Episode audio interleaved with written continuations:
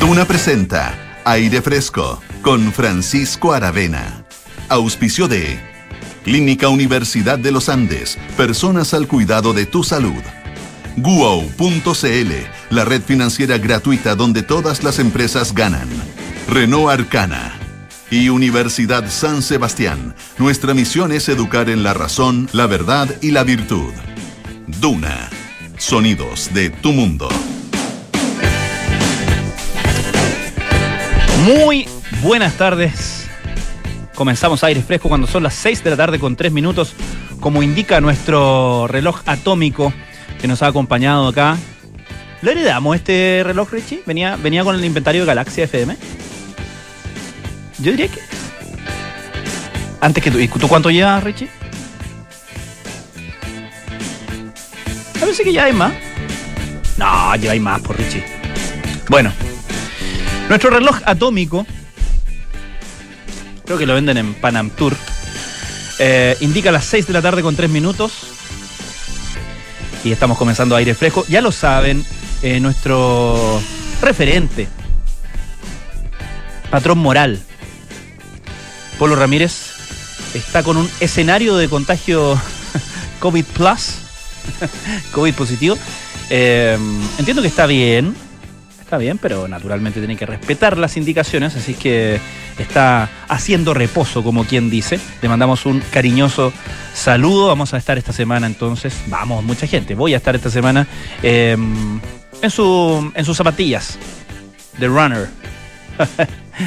Nos escuchan en el 89.7 FM en Santiago, que era la frecuencia de Radio Galaxia, por eso preguntaba si nuestro reloj era herencia de aquella época, cuando los estudios estaban junto a Radio Minería ahí en Los Leones con. Eh, no, no, Los Leones, en Tobalaba con, eh, con Providencia.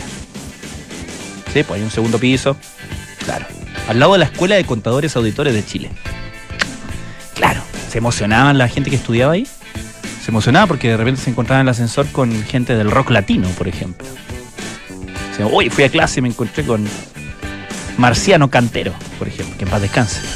En fin, 104.1 nos escuchan en Valparaíso, el 90.1 FM en Concepción y el 99.7 en Puerto Montt, sentado frente al mar, donde sea que tengan un poquito de señal, pueden vernos o escucharnos a través de duna.cl o a través de nuestra aplicación, especialmente hecha con mucho cariño para smartphones en eh, sistema Android y iOS.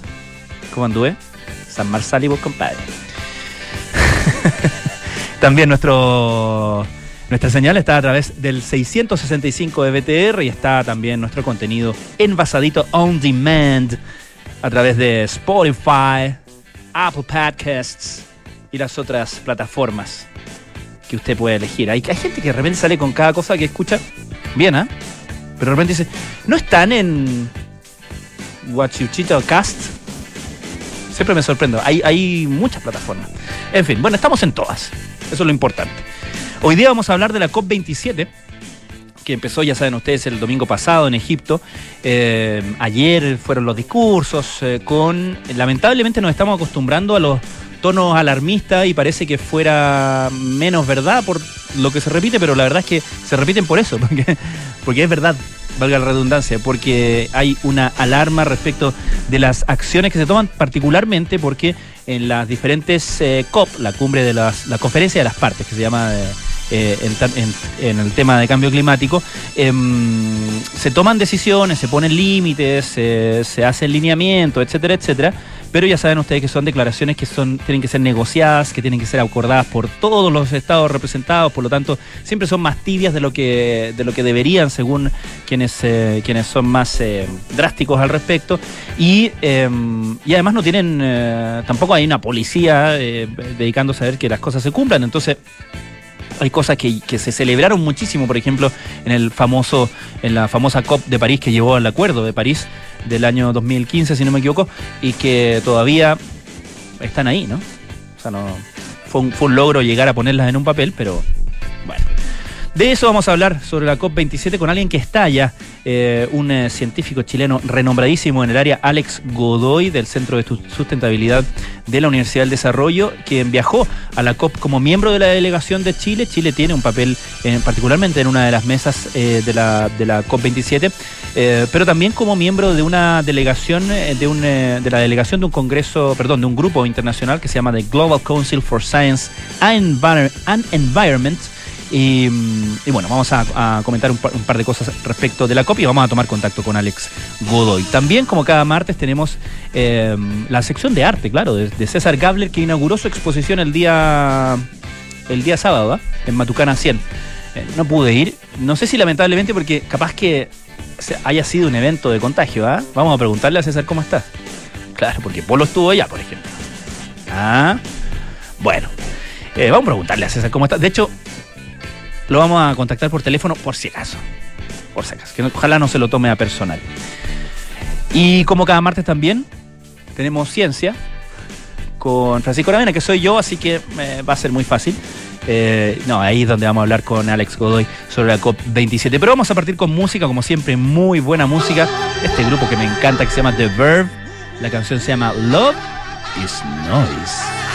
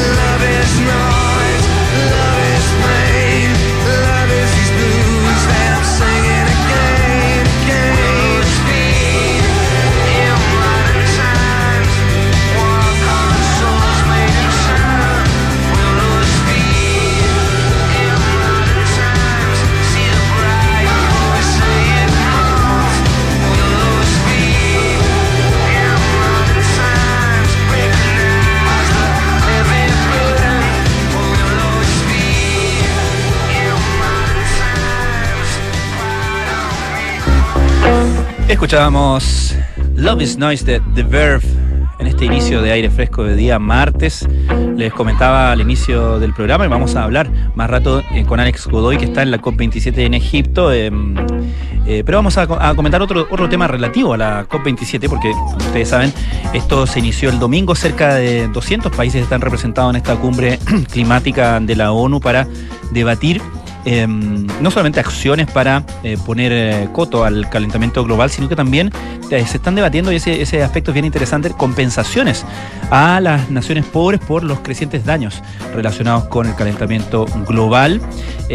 pero también, por supuesto, es algo que se inicia no solamente entre gritos y llamados de alarma sobre el estado de las cosas, sino también cierto escepticismo por el hecho de que no se está cumpliendo, eh, no se están cumpliendo los compromisos que se han llegado, a los que se ha llegado eh, anteriormente. Em, hay un informe de la ONU que se publicó la semana pasada y que muestra que las emisiones mundiales van camino de aumentar en un 10,6% para el año 2030 en comparación con los niveles de 2010. Los científicos eh, afirman que estas emisiones tienen que reducirse en un 43% para mm, esa fecha, para el 2030, para limitar el calentamiento global a 1,5 grados Celsius. Ese es como el, eh, eh, el, límite que se han puesto, ¿no? 1,5 grados Celsius por encima de las temperaturas preindustriales. eso fue la meta que se puso en el Acuerdo de París del año 2015. Imagínense, eh, la idea es eh, reducir en un 43% y, va camino a aumentar en un 10,6%. O sea, vamos en camino en, sentido contrario. Bueno, en este mm, entorno entonces hay eh, activistas medioambientales que toman las cosas más radicalmente y toman acciones más radicales, como por ejemplo cientos de activistas medioambientales que impidieron el sábado la salida de aviones privados del aeropuerto de Schiphol en em, Ámsterdam. Eh, hay gente que, por supuesto, eh, muchos de ellos estaban, se presume, eh, con viajes, algunos relativos a la COP, otros nada que ver, pero en el fondo los aviones privados son sindicados como responsables, ¿cierto?, de gran parte de la, del calentamiento global y activistas de organizaciones como Greenpeace y, y estos que son como más radicales, que son Extinction Rebellion, rodearon los aviones del centro de transporte, mientras otros se sentaron frente a los aviones privados para impedir su salida. Otros activistas eh, ocuparon eh, eh, el, hall principal de este aeropuerto privado con carteles que decían más trenes y restringir la aviación. Habló el director de Greenpeace Holanda, cuyo nombre no voy a decir aquí para no ofender a, nuestros amigos de los Países Bajos o quienes se manejan con ese idioma, pero es un nombre que no, no, no conocen a nadie así. bueno, él dijo que quieren menos vuelos, más trenes y una prohibición de vuelos de corta distancia y los aviones privados innecesarios. La policía militar actuó, detuvo a varios manifestantes por estar en el recinto de este aeropuerto sin autorización. Em, mandó una carta abierta a Greenpeace eh, protestando por todo esto eh, y el nuevo director general de Schiphol, que se llama, este se lo voy a decir, Ruth Sondag, declaró que el aeropuerto tiene un objetivo medioambiental también, tiene como, o sea, tiene una meta, eh, no un objetivo principal, desde luego, pero una meta medioambiental. Tiene el objetivo de conseguir aeropuertos libres de emisiones para el 2030 y una aviación neutra para el clima para el 2050. Claro, pero son plazos más, eh, digamos, largos para la urgencia de Em, que, plantean estos activistas medioambientales.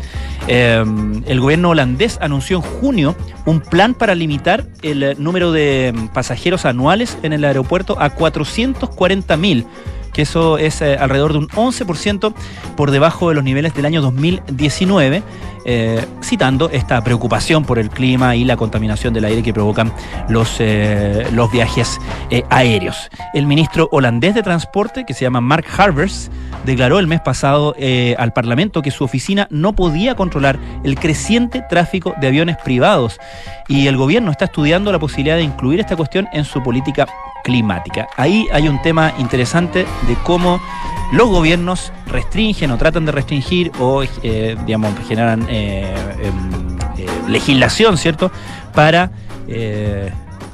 luchar contra la expansión de, o, o, el aumento de los vuelos privados. Ese es un tema. Bien, Antes de ir con César Gabler, como cada martes, vamos a escuchar algo de música. Estos son los Bunkers. Se llama Bailando Solo.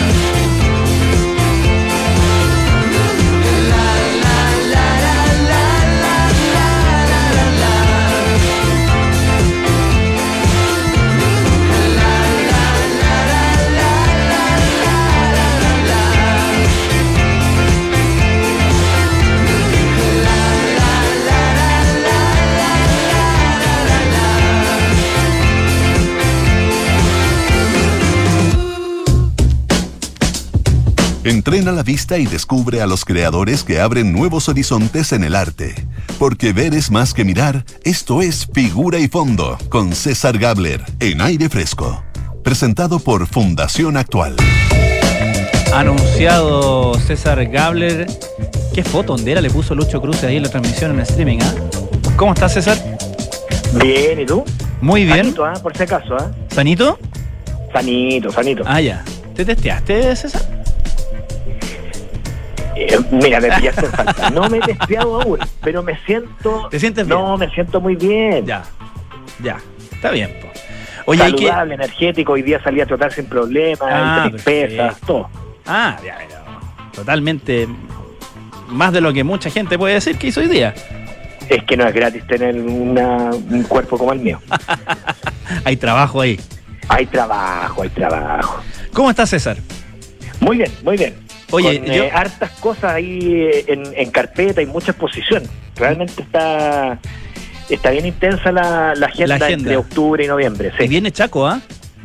Viene Chaco de partida. Así Sí, que vamos a tener que ir la próxima semana a ver qué pasa por allá. Exactamente. Oye, y como tú no, tú no lo vas a hacer, yo voy a pasar el aviso porque eh, decía al principio del programa que tú inauguraste tu exposición en, eh, en Matucana 100 el, eh, el pasado sábado y está hasta el 23 de este mes en la Galería Concreta de Matucana 100 la exposición El Cementerio del Hombre de César Gabler, así que invitamos a todos nuestros auditores a que se aparezcan por allá para que vean, eh, vean la obra también de César Gabler, aparte de conocer su fantástica eh, personalidad. ¿Ok, César? Gracias. Gracias por el aviso. Y sí, ya, ya tienen que puro ir a, a ver la muestra y, y ver si, si les gusta o no. Perfecto. Eh, ¿Y de qué vamos a hablar hoy día, César? Mira, hoy día vamos a hablar de pintura porque la verdad se viene bien cargada la, la mano con la pintura este mes. De hecho, inauguró, de quien vamos a hablar ahora, Andrea Carreño, eh, Adrián Wet con Irma Sepúlveda. Adrián Wet eh, es bien conocido, al igual que Andrea Carreño. Está pronto a inaugurar Pablo Ferrer con otro artista más eh, y viene también una exposición de pintura en eh, la Galería Animal, así que hay harto, har- har- harto panorama pictórico, que tiene, tiene sentido porque en general yo diría que la pintura está bien de vuelta, aquí y en todas partes.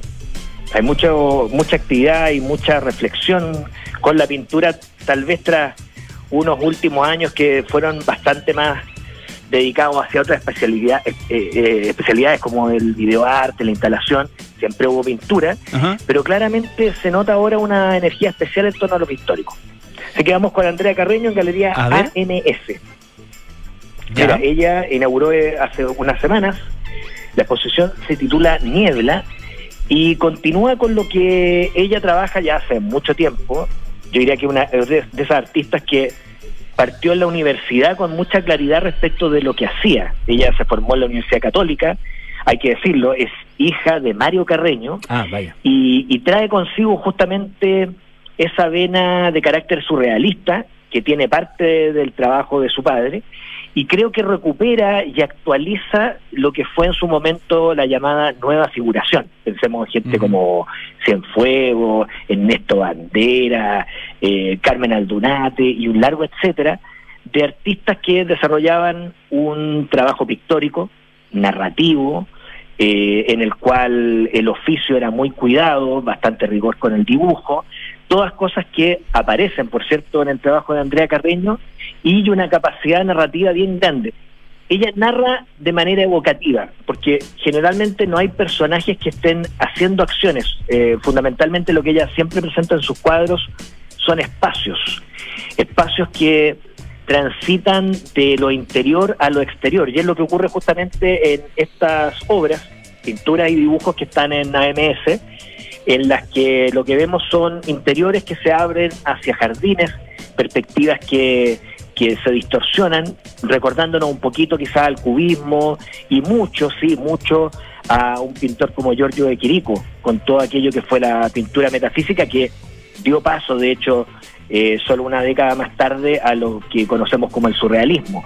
Todo eso, esa atmósfera evocativa, sugerente, misteriosa, surreal, y, y podemos fatigar el diccionario encontrando otros sinónimos, aparece en el trabajo de Andrea Carreño, un manejo del color muy certero, una paleta bien, eh, bien definida en, en cada una de las obras, y otra cosa muy interesante, un tránsito entre el dibujo y la pintura. Tú ves pasajes de, de las obras en las que eh, parece que todo está dibujado Mm. y, y- y- y es ilusorio y luego entra a lo pictórico. Entonces también ahí hay una cuestión que es bien interesante que es mostrar eh, explícitamente y a partir del lenguaje pictórico eh, la alternancia entre la ilusión y podríamos decir la ilusión de la ilusión, porque en el fondo lo que vemos de pronto son como una suerte de pedazos de papel eh, que representan estatuas, objetos y que están dentro de la propia pintura. Entonces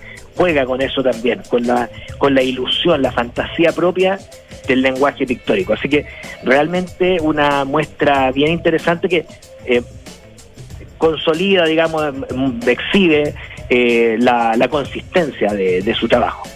Eso está en la galería AMS que está en, Vitacura, ¿no? Exacto. Galería que se alterna, ¿no? En el mismo espacio tenemos la galería madre y luego AMS. Es Perfecto. una y otra. Perfecto. Se, van alternando las exposiciones de las dos galerías que comparten el mismo espacio. Galerías por lo demás que son de madre e hija. Ah, genial. Y bueno, eh, ya en el sector céntrico y cerca de, la Quinta Normal, cerca también de Matucana 100, así que ahí pueden hacer circuito, pueden visitar eh, visitar esta exposición de lo que va a hablar, que es en Galería Team de Intuitive Machine, un nombre bien gringo para una galería muy chilena, eh, pueden ver una muestra bipersonal eh, que está integrada por Adrián Wet e Irma Sepúlveda. Irma Sepúlveda, una artista mucho más joven, que, ah, por cierto, Adrián Wet eh, también es, joven, un artista de 40 años, recién cumplido prácticamente. ambos fueron convocados sin conocerse y se encontraron, creo yo, con la grata sorpresa de que compartían cosas en común, una cierta relación eh, con la imagen fotográfica, con los referentes, pero manejados con recursos pictóricos e ideas respecto a la imagen eh, bien diferentes. Adrián Webb a mí me parece muy, muy interesante, un artista que yo vengo siguiendo hace tiempo. De hecho, lo entrevisté hace poco para, para un medio de Fundación Actual. y, y, en esta ocasión creo que hace honor al nombre de la muestra, porque lo que vemos son eh, algunas pinturas en las que parece haber eh, monumentos antiguos, esculturas antiguas, ruinosas, pero que tienen una segunda capa que uno no sabe si está debajo o está encima, esa ambigüedad se mantiene en todas las, todas las pinturas, eh, de una suerte de grafiteado, de, de trabajo pictórico, cromático muy intenso, un, juego con el color muy rico, eh, que es bien sorprendente en un artista que partió en una gama de grises, haciendo imágenes de explosiones, de aviones que vuelan, eh, una cuestión como medio apocalíptico que, había en, mucho de su imaginario, que de hecho él es el autor de la portada del libro de Labatut, de Benjamín Labatut. Perfecto. Bueno, y eh, esta, esta exposición entonces es una forma de indagar en distintas imágenes. Hay una cuestión ahí interesante con los archivos. Él trabaja con imágenes que vienen de antiguas enciclopedias, imágenes de la historia del arte, eh, grabados antiguos, manuales, o sea, un abanico muy amplio que se funde a través de la superposición de imágenes. Y lo interesante es cómo se resuelve pictóricamente. Aquí uno puede ver todos los recursos de la pintura, particularmente la mancha, la borradura, eh, desplegados, sin embargo, en un, un, lenguaje que es muy preciso, figurativo y con un manejo del color muy, muy interesante, muy particular. Lo hace, por lo tanto, un pintor altamente recomendable para ir a ver. Que yo eh, recomiendo encarecidamente a nuestra audiencia que vayan a ver esa muestra y pueden aprovechar el recorrido, se van a, a, la quinta normal, van a encontrarse con el MAC y otro, unos pasitos más y llegan a Matucana. Claro, perfecto, un combo perfecto. Combo perfecto. Perfecto, César. Entonces, tenemos en la Galería AMS en Vitacura y en Santiago Centro la Galería Team, eh, ahí en calle Rafael Sotomayor. Muchísimas gracias, César. Oye, y una, un último aviso. Recuerden, hoy día tenemos capítulos de estreno Como cada de nuestro programa audiovisual Figura y Fondo. Perfecto. Ahí en el canal de YouTube, el programa que hacen junto a Polo Ramírez. Muchísimas gracias, César. Mucha suerte. A ti, Francisco. Hasta luego. Bien. Nosotros eh, vamos, como indica la música, a nuestro corte. Antes, por supuesto, te voy a dar algunos mensajes. La Universidad San Sebastián destaca con orgullo el primer lugar nacional en investigación en el área química, según el ranking CIMAGO del 2022. Universidad San Sebastián, vocación por la excelencia. Pagos adelantados para proveedores y cuentas pagadas para pagadores con wow.cl. Siente el efecto wow con wow.cl, la red financiera donde todas las empresas ganan. Vamos a la pausa y seguimos con más aire fresco de día martes.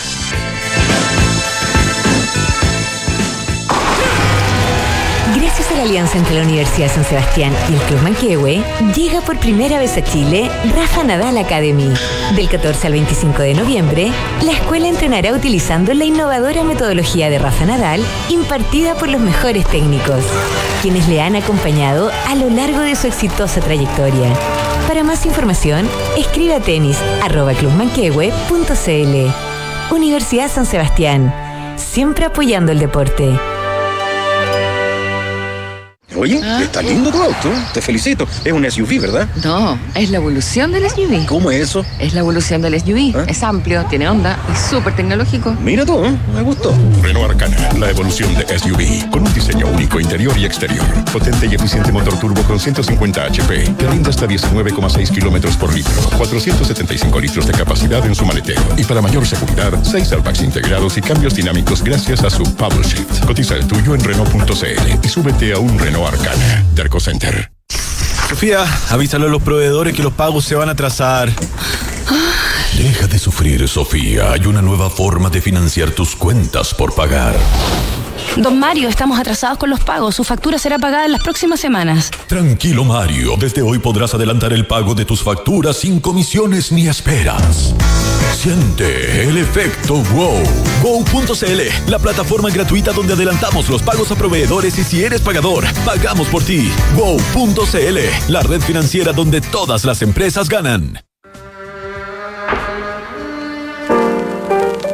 Richie Edwards llegó casi por accidente al mundo del rock y se convirtió en el ácido letrista de los Manic Street Preachers, uno de los grupos más provocadores de la escena musical.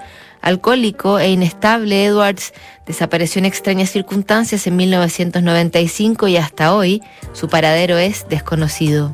Esta es la historia que revisaremos hoy en Sintonía Crónica Epitafios. Richie Edwards, desaparecido en acción. En Duna, sonidos de tu mundo. Enfrentar el cambio climático es tarea de todos. Duna, por un futuro más sostenible. Con el objetivo de avanzar en su compromiso con una economía circular, Acciona Energía realizó una campaña para reciclar ropa corporativa en desuso y convertirla en placas termoaislantes que se utilizarán en la construcción de viviendas. Con el apoyo de la empresa Ecofibra, la compañía reunió 170 kilos de ropa, como chalecos geólogos de obra, pantalones y chaquetas ignífugas, parcas impermeables, blusas y camisas de oficina, entre otros. Esta iniciativa permitirá a Acciona Energía continuar disminuyendo la huella de carbono en las oficinas y plantas de generación renovable que opera en Chile. Acciona, expertos en el desarrollo de infraestructuras sostenibles para recuperar el planeta. Amor, llegaste. ¿Cómo estuvo? ¿Qué contaba la Javi? Uf, nos tocó un día increíble. Hicimos hasta una ruta nueva y todo. ¿Ah? La Javi estaba feliz y además me contó que contrató la alarma Verisur. Mira. Así que se siente mucho más tranquila con la casa. Qué bueno que te hizo caso. Eso mismo le dije. Si para nosotros fue una buena solución. Protege lo que más quieres. Calcula online en verisur.cl o llama al 600-385-0003. Activa Verisur. Activa tu tranquilidad. Y con ustedes, el profesional del año. Felicitaciones, estimado, muy merecido. Queremos saber en qué se va a gastar este gran premio. Gracias, gracias. Bueno, con esto por fin voy a poder comprarme el auto. ¡Comprar! ¡No! ¡Pero cómo tan bueno! Se parte de la nueva experiencia de tener un auto. Suscríbete a smarticar.cl sin hacer trámites, pagar mantenciones, patente ni seguros. Smarticar. Comprarse un auto no es smarty. Quítale el bono, porfa. Estás en aire fresco con Francisco Aravena. Sigue evolucionando con Renault Arcana, descubre la verdadera maniobrabilidad y buen rendimiento con su transmisión automática de 7 velocidades y su paddle shift. Maneja cómodamente con Renault Arcana la evolución del SUV. Utiliza el tuyo en Renault.cl. fue noticia ayer que mientras eh, el grupo Duran Duran eh, estaba en la ceremonia de ahí en el Microsoft Theater en eh, Los Ángeles, una ceremonia de introducción del grupo de a, mm, al salón, al Hall of Fame, al Salón de la Fama, se leyó una carta del guitarrista original de Duran Duran, Andy Taylor, eh, que, donde informaba y les, y les contaba a, a sus fans y a sus compañeros eh, que eh, estaba con cáncer de la próstata en metastástico, ya eh, en etapa 4, es decir, que no hay, no hay tratamiento posible, así que una noticia bastante, bastante fuerte, bastante lamentable para el grupo Duran Duran que se eligió, bueno, dar a conocer en medio de esta, mm, de esta ceremonia de introducción del grupo al Salón de la Fama en Los Ángeles. Así que, mm, bueno, escuchemos a Duran Duran. Esto es Sunrise.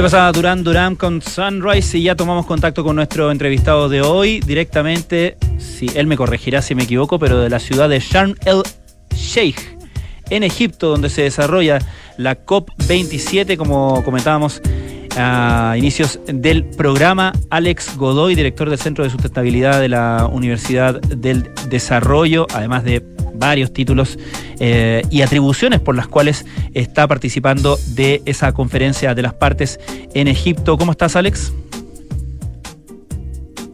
Hola Francisco, ¿cómo estás? Saludos a la distancia.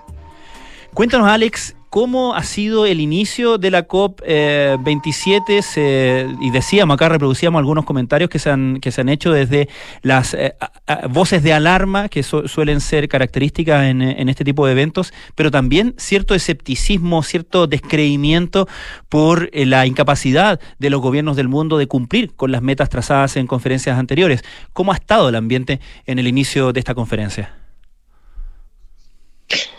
Bueno, es bien interesante la pregunta porque se llega a una COP después de eventos catastróficos climáticos en Europa. Eh, Europa es uno de los que se espera que doble la cantidad de, de- de- de eventos extremos y además con un- una evidencia en términos de que no vamos en las emisiones que pensábamos al Acuerdo de París. Eso ya lo sabíamos. En Glasgow sabíamos que estábamos lejos de cumplir al 2030.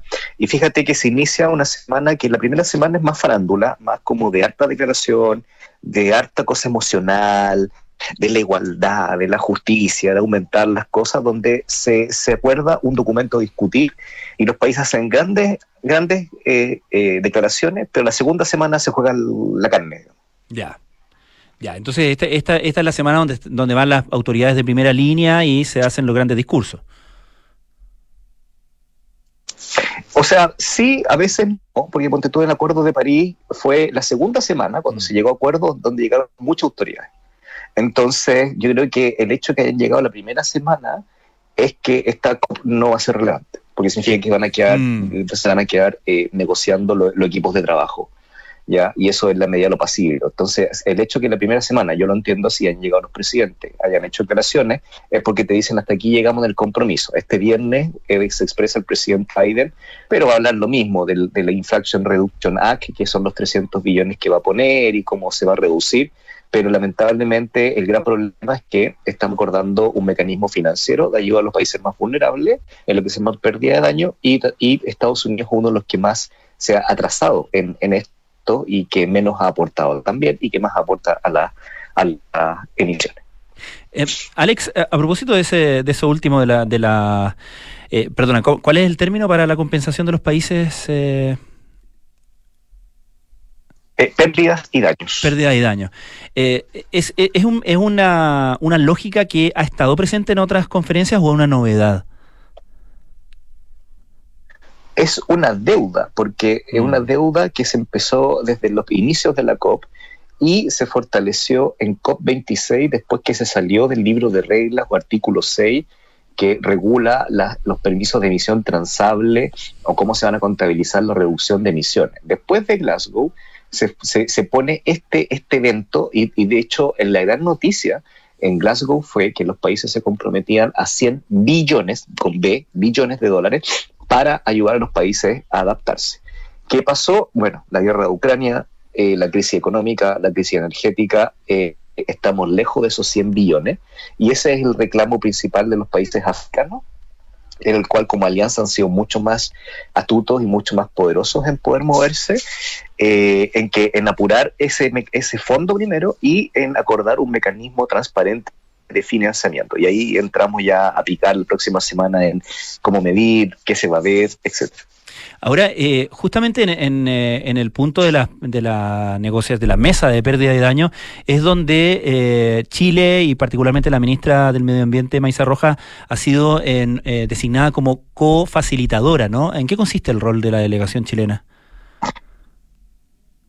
A ver, eh, la cofacilitación es un, es un reconocimiento a la trayectoria internacional de Chile en términos de mantener, siempre abogar por temas de este tipo. Entonces te das cuenta, hay un país desarrollado con un país del, del norte global que le llamamos Alemania, con un país que ha sido uno de los que eh, tiene un reconocimiento en términos de relaciones internacionales y de Ministerio de Relaciones Exteriores en términos de apoyar la agenda climática. Entonces, un reconocimiento y además que Chile, independiente que haya cambiado de gobierno, siempre ha mantenido una política de ir avanzando y aumentando sus exigencias. Por lo tanto, esto no tiene que ver con Maisa, no tiene que ver con eso, sino un reconocimiento al país. Ya. Le habría tocado cualquier ministro y en ese contexto nosotros son facilitadores. La idea es que, pueda- que lleguen a acuerdos. Es como cuando vaya uno, típico cuando vaya a una mesa y te encontrás con gente que piensa distinta, la gente que está ahí para conciliar y llegar a acuerdos. ¿Y ¿Cuáles son las principales dificultades ahí? ¿Es- ¿Hay, hay claridad respecto de cómo se, se- se establecen esas compensaciones o es algo que tiene que ser nego- negociado justamente? ¿Cómo? No te escuché bien. Que si existe una, un mecanismo para calcular en ese sentido esas compensaciones o es algo que justamente debe negociarse esta vez. Eso es, lo, esto es lo que tiene que negociarse esta vez. O sea, no solamente es cómo, cuánto va a ser el fondo, sino cómo se va a asignar y, y- y cómo se va a medir. ¿Y eh, existe una noción, existe una lista de cuáles son aquellos países, aquellos lugares que han sido los más afectados por las consecuencias negativas del cambio climático? Uy, buena pregunta. Fíjate que en pérdidas acumulativas son principalmente las islas pequeñas que han ido desapareciendo. En pérdidas de catástrofe de último tiempo tenemos las inundaciones de Pakistán, que tú tienes que haber visto en la prensa. Tenemos las inundaciones que han existido en África y en el sudeste asiático en el tema de los monzones. Es principalmente, ahora, lamentablemente nosotros como Sudamérica estamos bastante silenciosos. Y nosotros, claro, a lo mejor no tenemos inundaciones, pero tenemos catástrofes como la sequía y el problema del agua, que es un problema que a nosotros nos afecta. Lamentablemente, como es un tema social, la agenda se ha copado de eh, lugar común, de decir que hay que hacer justicia, de palabras bonitas, pero al final esto se trata de concretizar, como tú bien decías, Francisco, el cómo. Claro, claro. Ahora, eh, entiendo que eh, tú participaste de una, de una conferencia en torno a eh, el, eh, se llama The Gaps in Climate Change Negotiations, The Missing Link Between Adaptation and Mitigation. Eh, eh, y es, bien interesante esa, esa distinción, ¿no? La adaptación al cambio climático y la mitigación al cambio climático. Pero uno tiende a pensar de que eh, una cosa es más resignada que la otra. ¿Es, así o son dos cosas que tenemos que hacer por, por eh, en caminos paralelos? Eh, tienen que ser en caminos paralelos porque sí o sí tenemos que adaptarnos y, el que no se adapta va a ser un país que no va a reducir las vulnerabilidades frente al impacto del cambio climático. Y la mitigación significa transitar hacia hacer una transición energética. El gap que existe en, en estas dos es que lamentablemente los países, los países más ricos se están enverdeciendo, pero en términos de manufactura. Y todo lo que hoy día pasó, pasó hoy día, justo hoy día, se pidió incluir en mitigación lo que se llaman las cadenas de suministro. Eso quiere decir que todo el desarrollo verde de los autos eléctricos que nos gustan, de la energía renovable, va a estar basada sobre litio y cobre contaminante en los países en desarrollo. Por lo tanto, en los países de desarrollo vamos a tener vulnerabil- vulnerabilidad climática, pero además impactos sociales y ambientales, y eso no se está incluyendo. Y hoy día Suiza pidió de que en la medición se aceptó a meter la dimensión 3, que es la dimensión de la huella de carbono o de las emisiones que involucra las cadenas de suministro, porque, por ejemplo, hoy día gran parte de esa producción está en China, Bangladesh, que son precisamente los países más contaminantes y los países ricos han hecho caso omiso de que acá existen flujos de materiales y la producción de ellos, de autos verdes, etcétera, depende de minería, depende de actividad extractiva que viene de los países en desarrollo. Por lo tanto, no podemos desacoplar la mitigación con la, la adaptación y por eso el. Y esa fue la charla. Claro, claro, un, un, cálculo completo, digamos, de, un- de una cadena que generalmente eh, o, muchas veces se pierde de, vista en todo esto. Alex Godoy, director del Centro de Sustentabilidad eh, de la Universidad del Desarrollo, eh, miembro de la delegación chilena también en la COP27, que nos habla justamente desde Egipto. Muchísimas gracias, Alex, por este contacto y buenas noches, porque allá son casi las 12 de la noche ya, ¿no? Sí, vamos a hacer las 12 de la noche y un gusto conversar contigo, Gracias, Francisco. gracias por el, por el sacrificio doble entonces. Muchas gracias. Chao, chao. Vamos a escuchar a James. Esto se llama She's a Star.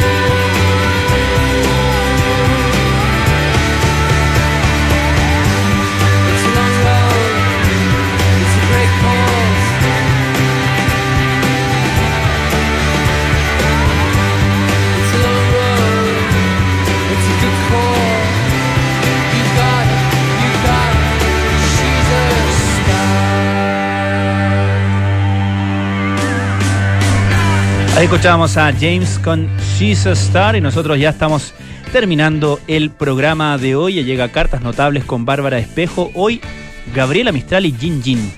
A las 19 horas Nada Personal con Josefina Ríos y Matías del Río. A las 20 horas Terapia Chilensis con Arturo Fontaine y Noam Titelman.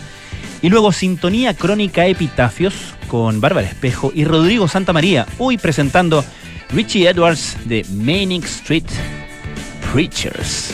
Nosotros nos volvemos a encontrar mañana a las 6 de la tarde aquí en Radio Duna. Muchísimas gracias por su compañía. Que tengan muy buenas tardes.